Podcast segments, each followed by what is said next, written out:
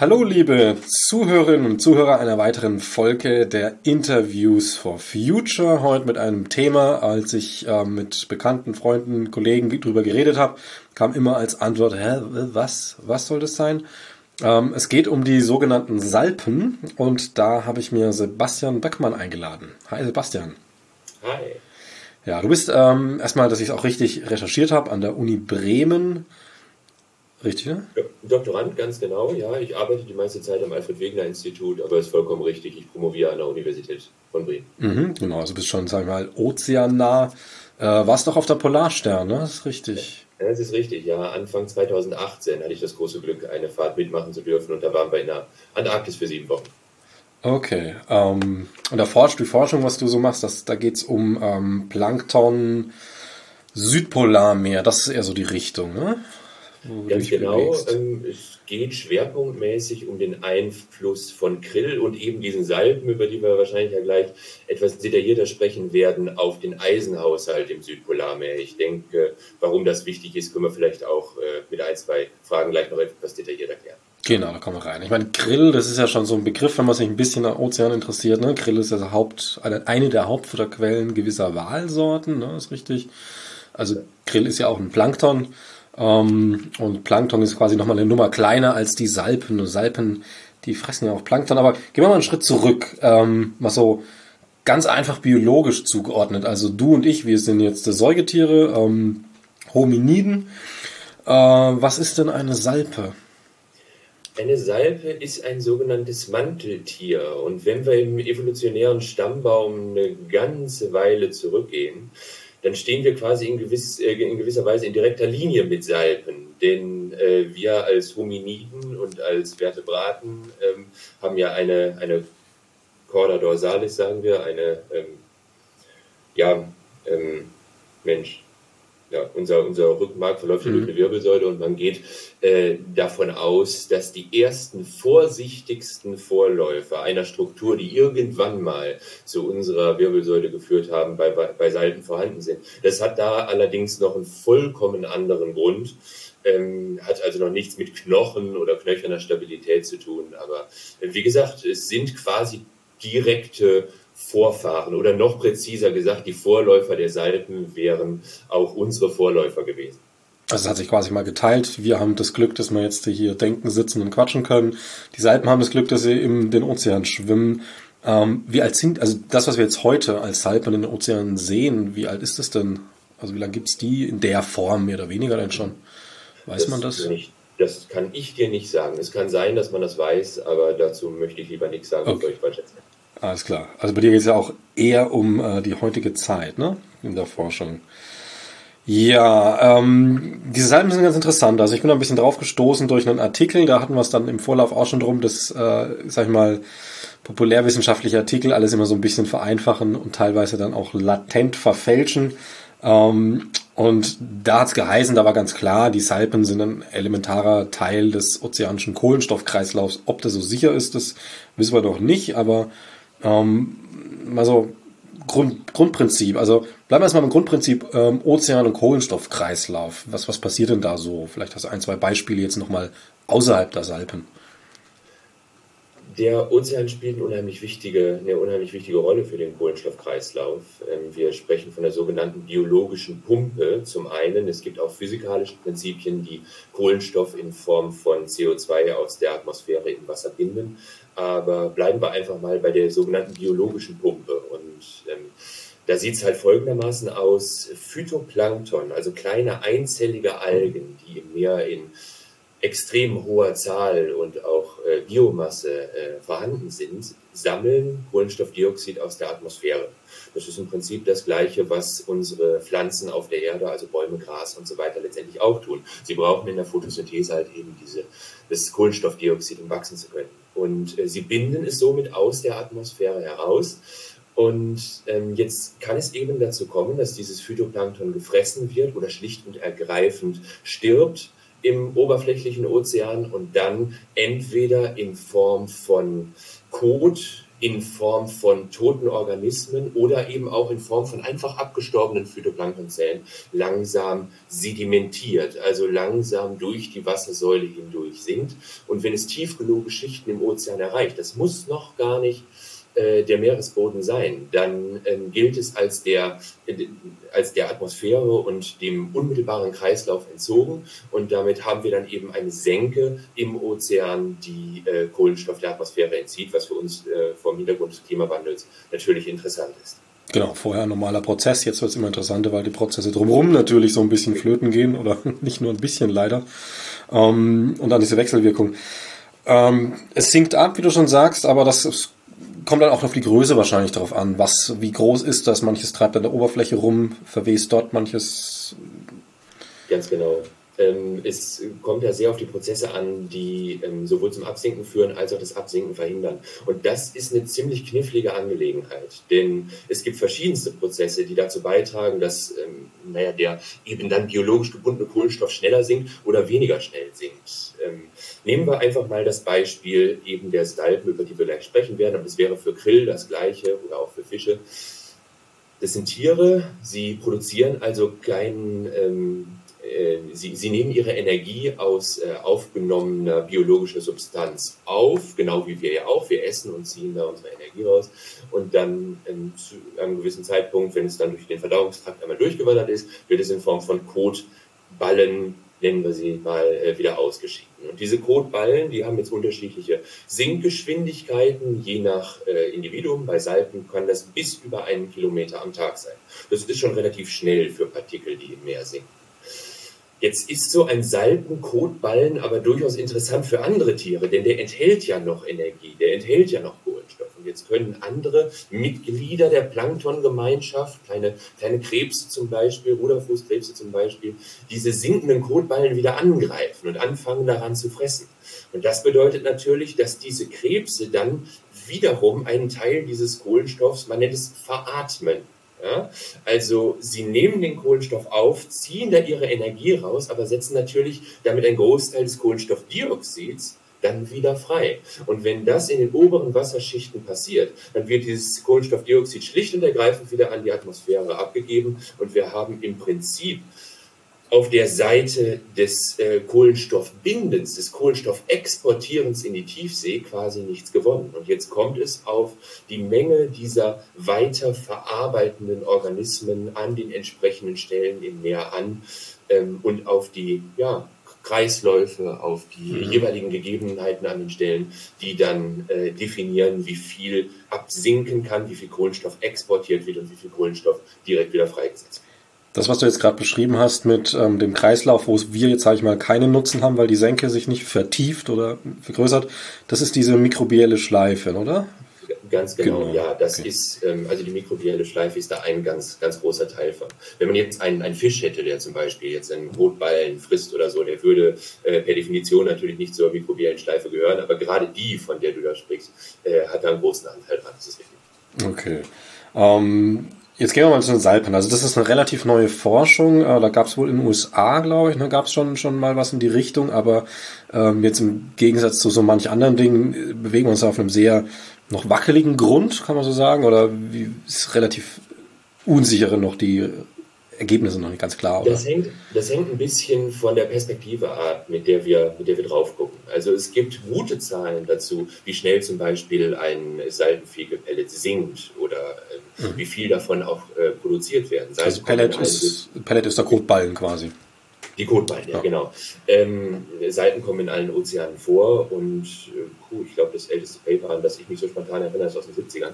Ähm, da wird also dran geforscht und da gibt es auch gut abgesicherte Ergebnisse. Was ich in unserer Vorbereitung als eher ähm, nicht abgesichert bezeichnet hatte, war meine konkrete eigene Forschung, die sich damit auseinandersetzt, was denn jetzt die Salpen für, die, äh, für das Recycling von Eisen im Südpolarmeer bedeuten.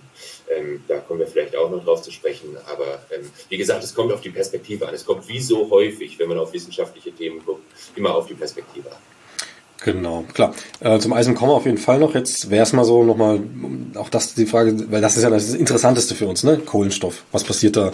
Ähm, macht es irgendeinen Unterschied für, für unseren Planeten, für die Ozeane, für die Atmosphäre, ob da so ein paar Salpen ähm, bisschen, bisschen Kotballen auswerfen, nenne ich es mal? Ähm, oder ist das dann doch ein bisschen relevant oder kann es relevanter sein? Also du sagst, sie sind in allen Ozeanen verbreitet, also jetzt auch von sehr kalten Ozeanen, Südpolarmeer meinetwegen, bis hin tropische Regionen, oder? Das ist richtig. Ähm, in, schön, dass du die Temperatur ansprichst, weil die spielt mhm. durchaus eine Rolle.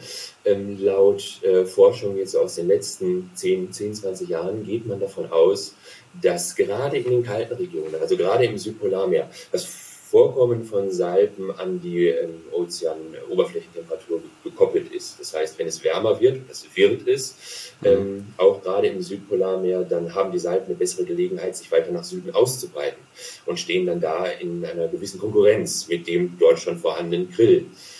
Ja, und Krill hast du ja eben schon einmal beschrieben als eine Art, die äh, von, von ähm, Walen gefressen wird. Allerdings ist Krill tatsächlich äh, ein, ein Knotenpunkt des Ökosystems des Südpolarmeers. Die werden nicht nur von Walen gefressen, die werden von Pinguinen gefressen. Es gibt äh, eine Robbenart, die im Deutschen, ich glaube im Englischen auch, ähm, nach ihrem Konsum von Krill benannt ist, die sogenannte Krabbenfresserrobbe. okay. ähm, ich glaube, die heißt auf Englisch auch Crab Eater Seal.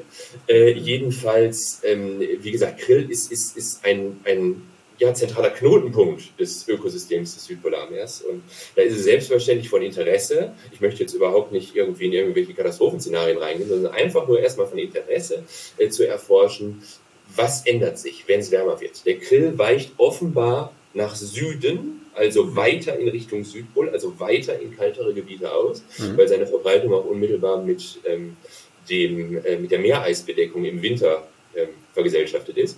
Und äh, Salpen können sich aufgrund der steigenden Temperaturen halt eben weiter nach Süden ausbreiten. Und, also klassisch äh, Verdrängung dann in einer gewissen Form, die da passiert. Quasi verdrängen, ja. auf jeden Fall in Konkurrenz treten mhm. und äh, nochmal, um den Bogen zurückzuschlagen zu dem, was du gerade gesagt hast, wie, wie sicher sind die Ergebnisse. Ich würde sagen, Salpen sind nicht sicher oder unsicher, sondern Seiten sind schlicht und ergreifend unterschätzt. Krill gibt es sehr, sehr viel Forschung zu und zu Salben halt eben doch deutlich weniger. Es gibt ein Paper, ich glaube so, so Größenordnung 2017, ähm, was sich damit auseinandersetzt, äh, wie Quallen und Salben zum Beispiel erforscht werden. Und dass es zum Beispiel auch zu Quallen viel mehr Publikationen gibt als zu Salben. Das heißt, wir reden hier über eine Gruppe, ja, es ist ja nicht nur eine Art, sondern eine Gruppe von Organismen, die immer weiter in den Fokus der Forschung hereinrutscht, aber ähm, zu der jetzt sicherlich aufgrund der Tatsache, dass es eben mehr Forschung Stück für Stück zu dem Thema gibt und geben wird, auch sicherlich noch interessante Ergebnisse bereithält. Man ist zum Beispiel eine Zeit lang davon ausgegangen, dass Salben jetzt keinen großartigen Nährwert besitzen würden oder zumindest, dass sie Krill nicht würden ersetzen können als Nahrungsquelle für andere Organismen. Stück für Stück ist zumindest so mein Eindruck, äh, kommen immer mehr Publikationen raus, die ja dann sagen, okay, es gibt doch die ein oder andere Fischart, die sich fast nur von Salpen ernährt und es gibt vielleicht auch eine Pinguinart, die dabei beobachtet worden ist, wie sie nach Salpen tauchte. Es gibt ein Paper von 94 oder 96, Größenordnung, ja, äh, was sogar äh, belegt haben will, dass Krill Salpen frisst, was ja dann auch wiederum interessant ist. Man weiß nicht genau wie, aber ähm, ja, es, es, es scheint äh, an äh, Anzeichen zu geben. Okay, und da reden wir schon von lebendigen Salpen, also nicht nur die jetzt eine abgestorbene Salpe und dann Aas fressend, sondern schon, also Salpenjagd wäre jetzt vielleicht ein bisschen, gut, bei der, äh, beim Pinguin kann das sein, klar, ne, da macht das Sinn, das sind Jagdtiere, aber, ähm, oder wovon reden wir? schon von, von, von lebendigen Salpen. Äh, meines Wissens nach haben sie keinerlei äh, Fluchtmechanismus, also ich meine, sie können ja jetzt nicht sehen, da kommt ein Räuber und, mhm. und schwimmen dann weg. Ähm, in der äh, japanischen Publikation, von der ich gerade sprach, also aus den 90ern, wo es darum ging, wie frisst Krill Salben. Ähm, man, man, hat nicht so richtig herausgefunden, wie, weil, weil Krill ist von seiner ähm, Morphologie des Verdauungsapparates eigentlich jetzt nicht direkt darauf ausgelegt, äh, größere Teile zu zerkauen. Die sind im Prinzip auch Organismen, die das Wasser filtern. Also, mhm quasi versuchen, Phytoplankton, kleinere Tiere auch aus dem Wasser rauszukriegen, aber sowas Großes wie eine Salpe, da reden wir dann ja schon von äh, Zentimetern, ähm, über, eigentlich überhaupt nicht in der Lage sein dürften, dürften die äh, so ohne weiteres zu zerkauen. Und trotzdem hat man beobachtet und haben wir tatsächlich auch 2018 an Bord von Polarstein beobachtet, dass Krill quasi so eine Salpe greift und dann damit umherschwimmt. Das sieht ein bisschen aus wie ein Tanz, aber ähm, wir sind ja entweder ja, so ein bisschen gleich groß, ne? Grill und Salbe, also jetzt mehr oder weniger Kommt, kommt auf die Salbe an. Klar, es gibt ja. ähm, je nach, ähm, ja, die haben etwas komplizierte äh, Art und Weise, sich fortzupflanzen. Es gibt solitäre, also einzelne Salben, die sind relativ groß, die können schon so 20 Zentimeter mit Sicherheit erreichen. Mhm. Ähm, und die sind wiederum in der Lage, und das sorgt auch dafür, dass Salben in der äh, Lage sind, sich unheimlich schnell fortzupflanzen, sich asexuell, also ohne jetzt, ne, wie bei Menschen halt Männchen findet Weibchen, mhm. äh, sich, sich, sich selbst gewissermaßen zu klonen, ja? also sich selbst äh, zu vervielfältigen. Und ähm, ja, diese, diese Ketten von wiederum Tochterindividuen, die sie dabei rauslassen, die sind dann wesentlich kleiner. Die Kette als solche ist länger, aber das Einzelindividuum von diesen sogenannten Kettensalpen im Gegensatz zu den solitären oder einzeln vorkommenden Salpen, die sind deutlich kleiner, sagen wir mal so drei Zentimeter. Genau, das ist ja so ein Teil des Geschlechtszyklus, ne? Ähm, der dann auch immer, ist ja mal wechselnde Art von Individuen hervorbringt, die einen mit, mit unterschiedlichen Merkmalen. Äh, würde ich dann eigentlich gleich nochmal drauf kommen, aber jetzt nochmal einen Schritt zurück, weil du gemeint hast, die Salpenforschung ist so, gibt sehr wenig. Also jedes Kind kennt, weiß, was eine Qualle ist. Ähm, also du und ich sind jetzt die einzigen Erwachsenen, von denen ich weiß, dass sie wissen, dass es Salpen gibt. Ähm, du sagst ja auch selber, ne? die Forschung ist da äh, sehr, gibt sehr wenig Forschung. Ähm, wenn man sich mal ein Bild von so einer Salpenkette vor allem anschaut, ist doch faszinierend. Also woher kommt das? Dass es gibt es da irgendwelche, hast du eine Ahnung, warum es da so wenig Forschung gibt oder? Ich könnte mir vorstellen, ähm, Forschung unterliegt Moden. Mhm. Forschung, ja, unterliegt ähm, temporären ja, Strukturen, die ich, die ich letztendlich nur als Moden, Moden, Moden beschreiben kann. Äh, ich meine, überlege mal, dass, dass es einen Klimawandel, nein, Entschuldigung, einen, einen Treibhauseffekt gibt, ist bekannt seit 1824. Man hat sich damals erklären müssen, wie kam es dazu, dass eine Eiszeit aufgehört hat. Und das ließ sich nur dadurch erklären, dass es eine Atmosphäre um unseren Planeten herum gibt, die sicherlich vorher auch schon bekannt war, aber die ein gewisses Rückstrahlpotenzial für Wärme hat. Und äh, 1824 ist das erste Mal ein, ein Treibhauseffekt postuliert worden. Wir feiern also in drei Jahren 200-jähriges hm. Bestehen der Kenntnis des Treibhauseffektes. Dass äh, Kohlenstoffdioxid etwas damit zu tun haben kann, ist seit 1856 bekannt. Das heißt nicht, dass damals schon die Auswirkungen und die exakten Proportionen bekannt waren, aber dass es, dass es einen, einen, einen Einfluss hat, ist seit, ist seit der Zeit bekannt. Mit anderen Worten, in, lass mich kurz gucken, fünf Jahren äh, machen wir 150, nee, Entschuldigung, 170 Jahre schon, ähm, Kenntnis des ähm, Treibhauseffekts durch Kohlenstoffdioxid. Und jetzt, wenn du dir jetzt anguckst, was in den letzten 20, 30, vielleicht 40 Jahren an Publikationen zum Thema Klimawandel rausgekommen ist, wird es, ohne dass ich jetzt die konkreten Zahlen kenne, ein exponentieller Anstieg gewesen. Weil es uns jetzt gerade bewusst geworden ist. Ich habe an der Uni Rostock, wo ich mein Bachelor- und Masterstudium absolviert habe, über Zooplankton auch, also über Ruderfußkrebs im weitesten Sinne im Wasser, Wasser gearbeitet ähm, und äh, fand zu einem gewissen Thema keine neueren Publikationen mehr. Und da sagte mir einer meiner Betreuer, ja, da musst du so in den 70ern gucken. Hm. Also es gibt Zeiten, in denen äh, gewisse Themen en vogue sind und in denen sie dann mehr erforscht werden. Und dann schwindet das Interesse, mal kommt das Interesse dann mal wieder hoch. Aber ähm, das folgt Dynamiken, die ich zumindest nicht durchschaue, aber zumindest sehen kann, dass sie existieren. Ja klar, da wird wahrscheinlich viel zusammenkommen. Also nicht zuletzt vielleicht auch mal ähm, Interesse von, von Forschungsgeldgebern, die dann, ne, die stößt eine Welle an, dann stürzen sich mehr drauf und dann hat man so eben diese Welle von Interesse und ähm, da der Mensch ja auch sein Interesse nicht auf alles stürzen kann, bleibt dann wieder was anderes auf der Strecke. Aber gut, da kommen wir natürlich in sehr spekulative Bereiche.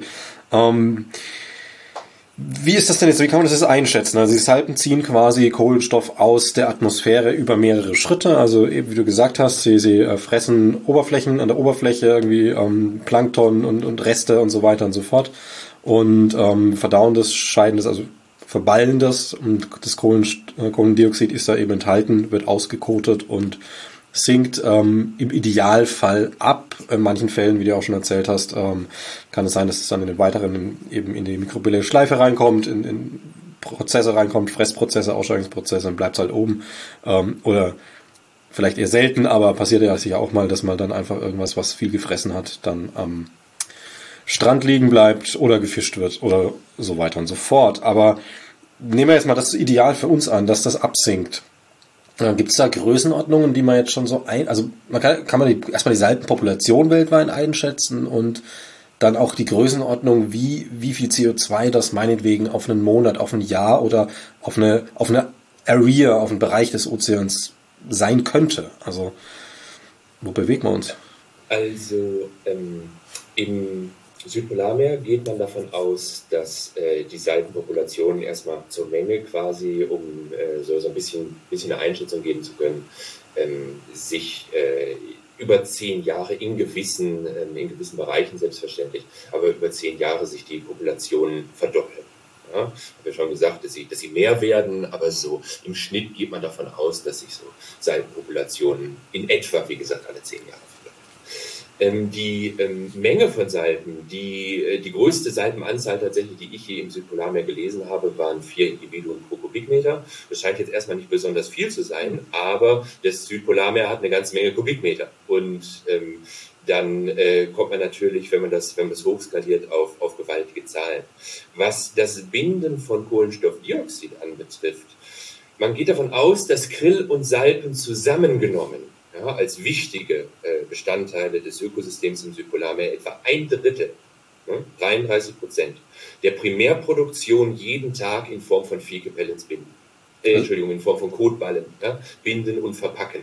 Also wenn du davon ausgehst, dass, äh, dass äh, wirklich alles, was diese Tiere sammeln, wirklich tatsächlich exportiert wird, dann würde ein Drittel der Kohlenstoffmenge, die ähm, äh, im Südpolarmeer jeden Tag gebunden, äh, gebunden wird, tatsächlich allein durch das Auskoten dieses, mhm. dieses Kohlenstoffs aus dem Oberflächenwasser verschwinden. Ähm, das habe ich jetzt aber nur äh, erzählt, weil du mich so konkret gefragt hast. Ähm, das ist unrealistisch, äh, davon auszugehen, weil es, wie gesagt, genug Prozesse gibt, die dem entgegenstehen.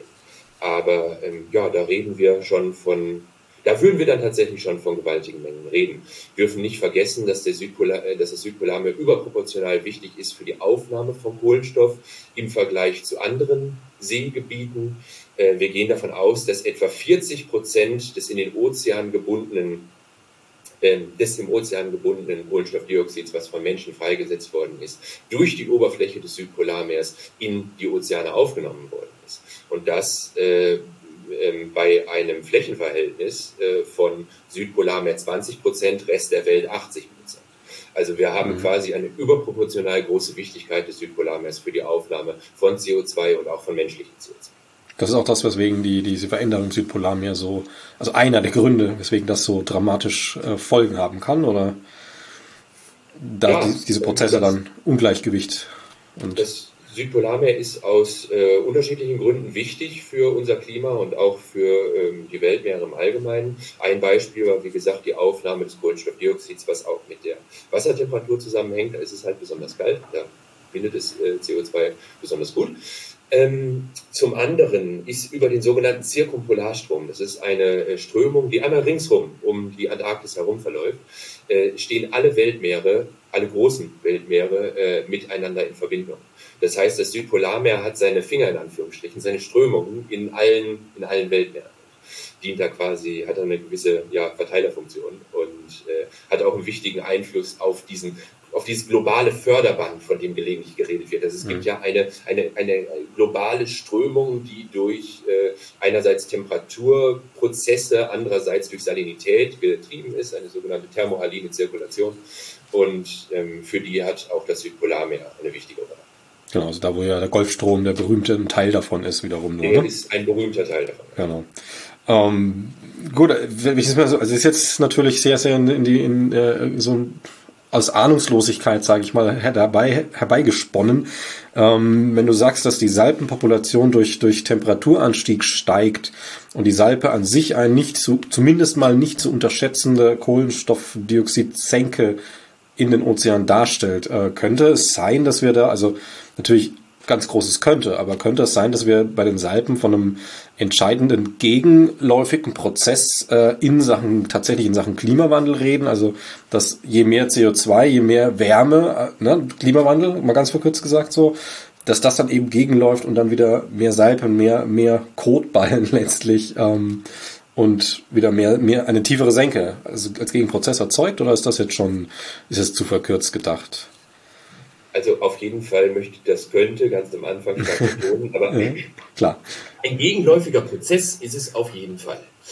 Ähm, auf der einen Seite aufgrund der Tatsache, dass äh, Salben ja nun ähm, diese Kotballen loswerden und die sehr schnell sinken können. Auf der anderen Seite dadurch, dass äh, offenbar, zumindest wenn man halt ähm, äh, meiner Dissertation glauben darf, bis zu diesem Zeitpunkt äh, Salben, äh, Kotballen auch mehr bioverfügbares Eisen ins Südpolarmeer abgeben, was wiederum gut ist für die Algen, die da leben, die dann dementsprechend auch wieder mehr Kohlenstoffdioxid binden können. Ähm, aber äh, ob es eine, eine entscheidende Senke ist, möchte ich mir nicht zutrauen einzuschätzen. Das sollen erfahrenere Kollegen tun, die einen besseren Überblick über das gesamte System haben. Da würde ich auch unbedingt noch einen Ozeanographen, also einen Physiker mit äh, ins, äh, ins Boot holen wollen. Mhm. Aber du hast auf jeden Fall recht, wenn du sagst, es ist ein gegenläufiger Prozess zur Freisetzung von Kohlenstoffdioxid und damit erstmal per se interessant. Ähm, jetzt hast du das Eisen angesprochen, das ist ja auch dein, dein Kerngebiet und da leg doch mal los. Also wie ist, also natürlich in Verbindung mit Klimawandel, du hast schon an, gesagt so, ne? Algenwachstum, auch wieder eine Senke für, für Kohlendioxid. Äh, wie, wie, wie ist erstmal so ein bisschen das Grundsätzliche? Also was, was macht Eisen interessant im Südpolarmeer? Eisen macht im Südpolarmeer besonders interessant, dass es der sogenannte limitierende Rohstoff ist. Ich gehe jetzt mal zurück in die Schule. Ja, da mhm. haben wir möglicherweise alle, du, ich, vielleicht einige deiner Zuhörer, von äh, einem äh, Minimumprinzip von Justus von Liebig gehört. Er ist ja schon noch ein Weilchen tot, aber er hat ein, ein tolles Konzept quasi in die Welt gebracht. Und er, er äh, beobachtete, dass ähm, in Bezug auf das Wachstum einer Pflanze immer eine Ressource ihrer Umgebung limitierend ist, also das Wachstum dieser Pflanze bremst, und zwar die Ressource, die in Bezug auf die Bedürfnisse der Pflanze am geringsten, in geringsten Konzentrationen vorhanden ist. Er hat das dargestellt als ein Fass mit unterschiedlich langen Dauben wo jede Daube quasi, also jedes, jedes Brett, aus dem mhm. ein Fass ja nun mal besteht, wo jede Daube eine Ressource, ein, Genau, nochmal, nochmal für die, für die Zuschauer und Zuhörer, ähm, ähm, die Daube ist ja die, die Senke, also das Fass steht oder liegt, genau. es steht, wenn es steht, sind das die, die vom Boden genau. nach oben. Richtig. Genau. Genau, die nach oben laufen, laufenden Bretter. Und ja. er hat eben postuliert, wir haben ein Fass, was, was oben offen ist und es hat unterschiedlich lange Dauben. Ähm, und du kannst halt eben nur so viel Wasser in dieses Fass füllen, wie die niedrigste Daube hoch ist. Und mhm. das ist für ihn die limitierende Ressource oder das ist in seinem Bild quasi die limitierende Ressource. Ähm, das ist ein Prinzip, was sich tatsächlich in allen Ökosystemen überall auf der Welt wiederfindet. Im Südpolarmeer ist die niedrigste Daube, also ist äh, die limitierende Ressource an vielen Stellen, nicht an allen, aber in vielen Stellen das Eisen. Das heißt, und das ist auch in diversen äh, Feldexperimenten, groß angelegten Feldexperimenten bewiesen worden, kippe ich Eisen ins Südpolarmeer, sorge ich dafür, dass Phytoplankton wächst.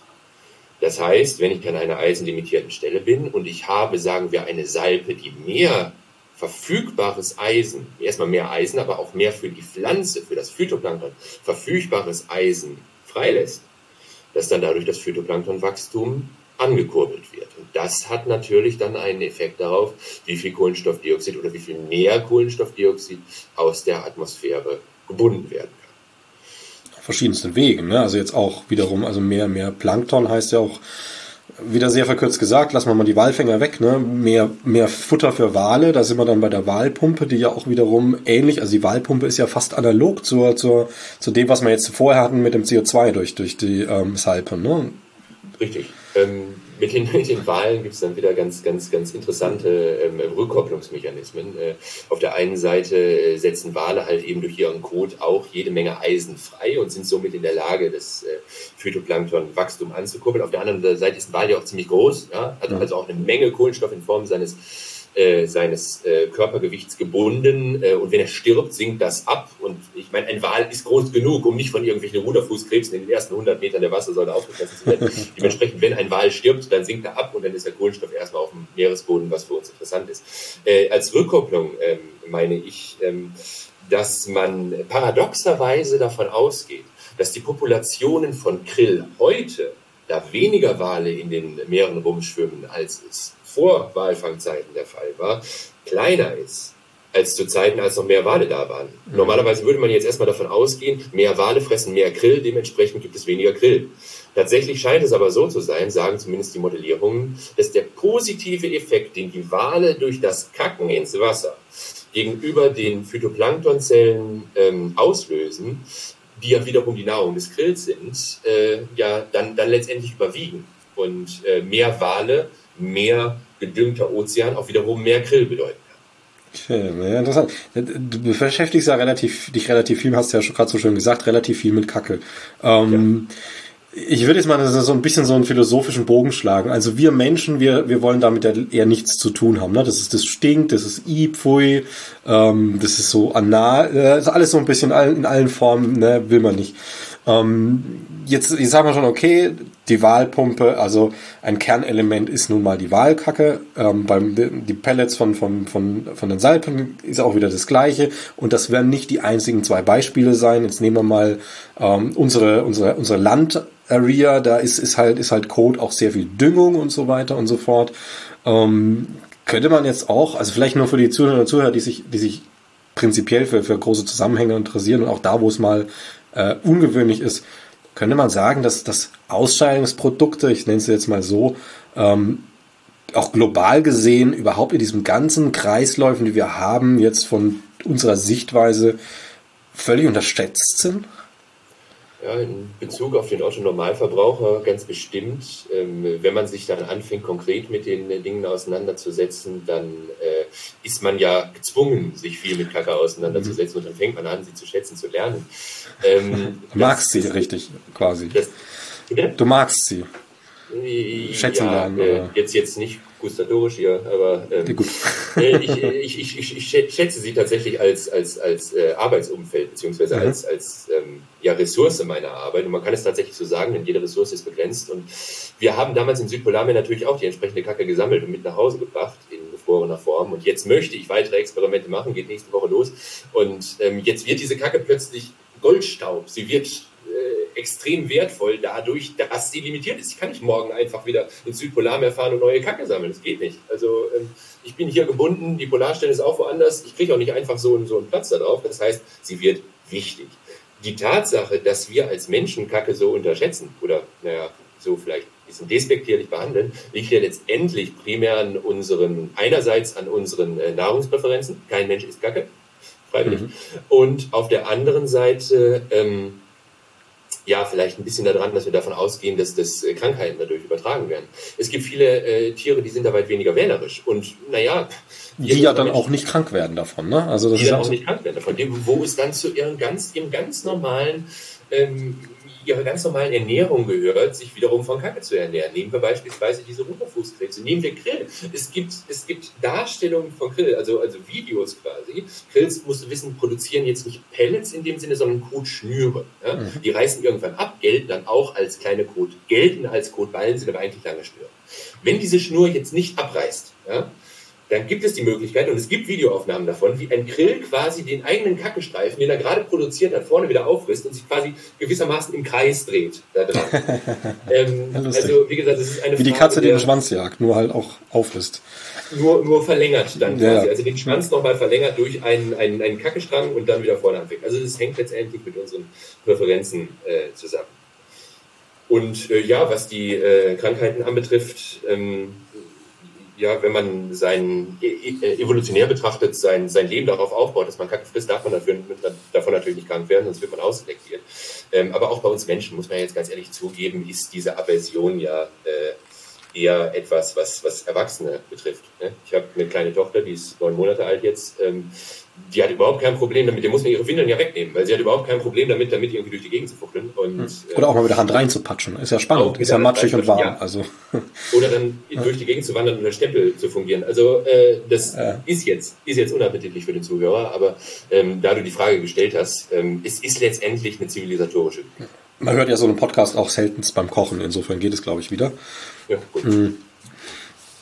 Ja, spannend. Ähm, und wie, wie schaut's denn jetzt aus? Also wie geht, jetzt geht, bei, geht es bei dir weiter? Oder jetzt vielleicht auch die Forschung, jetzt nicht nur bei dir, so allgemein. Also ähm, wenn das, wenn die Salpen jetzt, um da jetzt mal wieder zurückzukommen, so einen ähm, immens und Teil eventuell, ich sage, ich, ich blase es mal bewusst jetzt mal ein bisschen auf das Ganze, eventuell entscheidenden ähm, Anteil haben an ähm, elementaren Kohlenstoffkreislaufprozessen eben im Südpolarmeer und das verbunden mit und so weiter und so fort. Also ähm, Stützt, also stützt sich die Forschung da jetzt drauf? Äh, ist das jetzt wieder, ist diese Welle, sag ich mal, dieses Interesse an der Salpe wieder am Kommen oder wie sind auch Fördergelder vielleicht? Also wie, wie kannst du dich finanzieren? Oder ist das jetzt irgendwie ein, eine Abschlussarbeit und für mehr hat es dann leider nicht gereicht, weil ähm, Gelder und so weiter? Also wie entwickelt sich das? Das ist ein schönes Thema, weil zu dem Moment, da wir uns hier gerade unterhalten, bin ich arbeitslos. Meine Projektgelder sind ausgelaufen. Ich arbeite selbstverständlich weiter, weil ich möchte mir ja meine Dissertation beenden. Aber mhm. Aber äh, effektiv bin ich, lebe ich gerade von Arbeitslosengeld. Ähm, okay. Insgesamt, das war jetzt der ganz konkrete Blick auf mich. Äh, ich mhm. möchte, ach, äh, was die Forschung anbetrifft, ich möchte jetzt als nächstes ein Experiment machen, in dem es dann etwas genauer noch um die Aufnahme von äh, Eisen aus Salpen und Krillkot gehen soll, der dann eben in diese Algenzellen, in diese sogenannte Phytoplankton aufgenommen wird.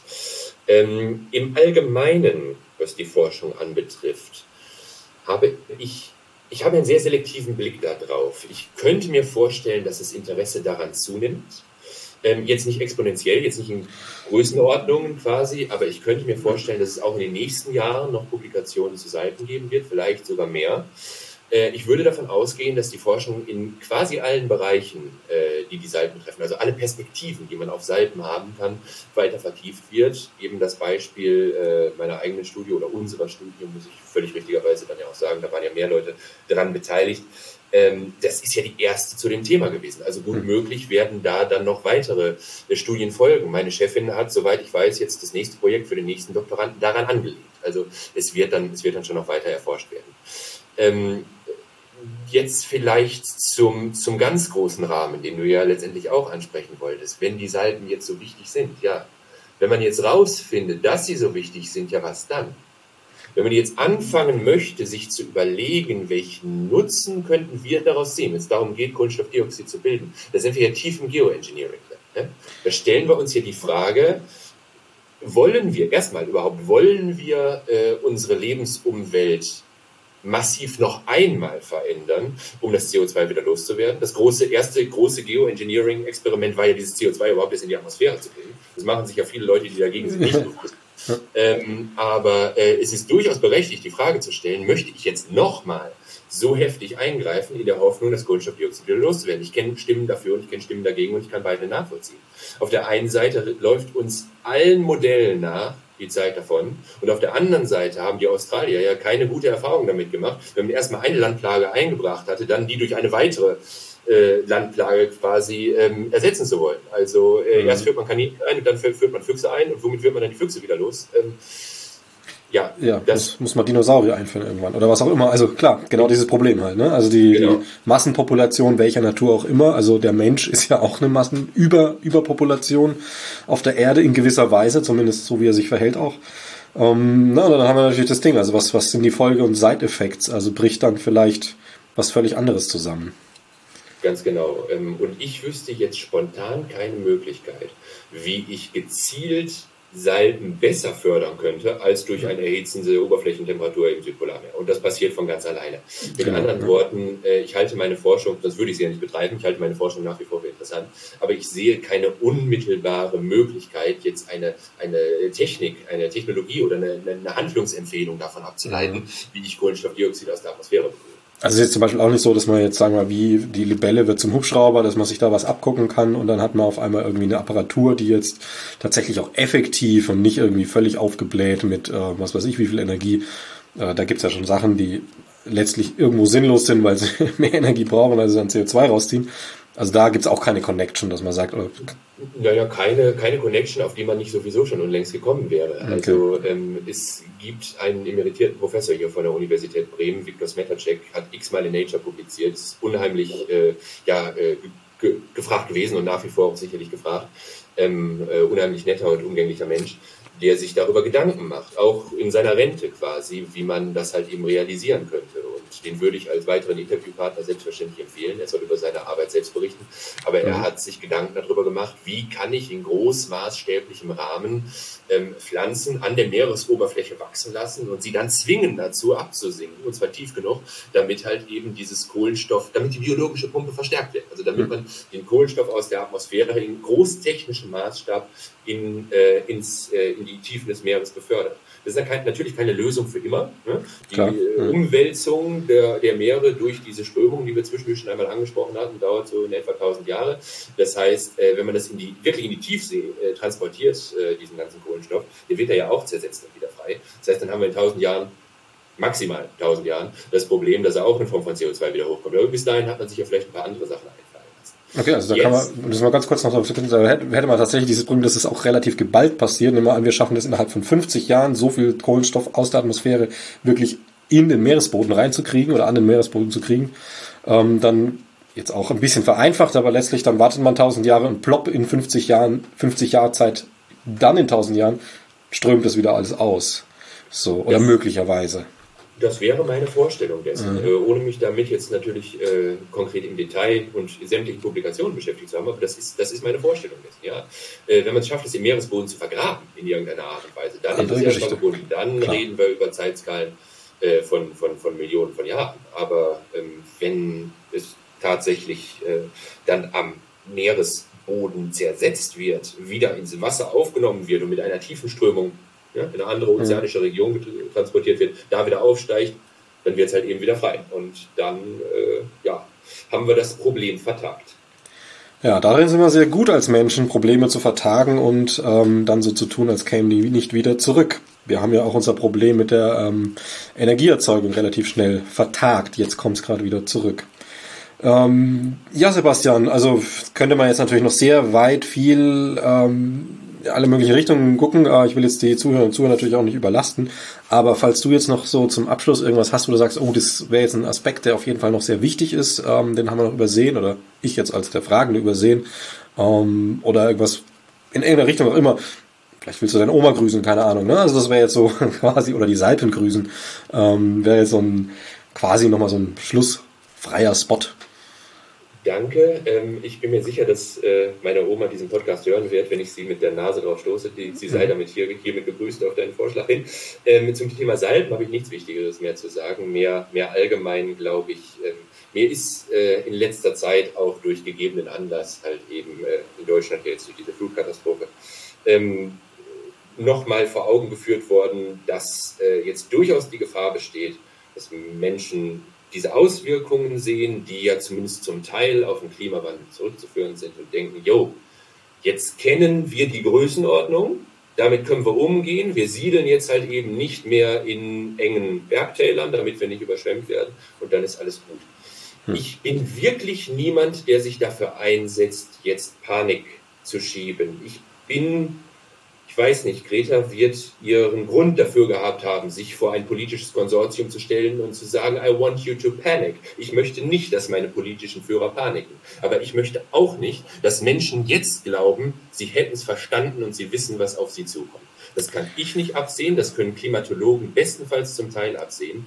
Und ähm, was ja gelegentlich so propagiert wird, äh, ist, wir ähm, wir können nicht genau absehen, was da kommt. Dementsprechend lohnt es sich auch nicht, ähm, jetzt äh, den CO2-Ausstoß zu reduzieren, weil auf 1,5 Grad oder 2 Grad können wir uns sowieso nicht beschränken, beziehungsweise können wir gar nicht genau sagen, dass es darauf hinausläuft. Deswegen müssen wir nichts tun. Meine Strategie ist, der umgekehrte Fall ist richtig. Weil wir es nicht so genau wissen, müssen wir umso mehr tun, um unsere eigenen Unsicherheiten in unseren Überlegungen und in unseren Prognosen ja mit Sicherheit dann auch kaschieren zu können und äh, ja sicher gehen zu können, dass wir uns nicht die größte Katastrophe anzüchten, die die Menschheit hier erlebt. Ja, Sebastian, das ist ein schönes Schlusswort. Denn eines wissen wir sicher, dass eine Welt, die sich nicht dramatisch ändert, auf jeden Fall lebenswert bleibt. Und das sollten wir erhalten. Richtig. Ja, dann danke ich dir für das Interview. Sehr, sehr gerne.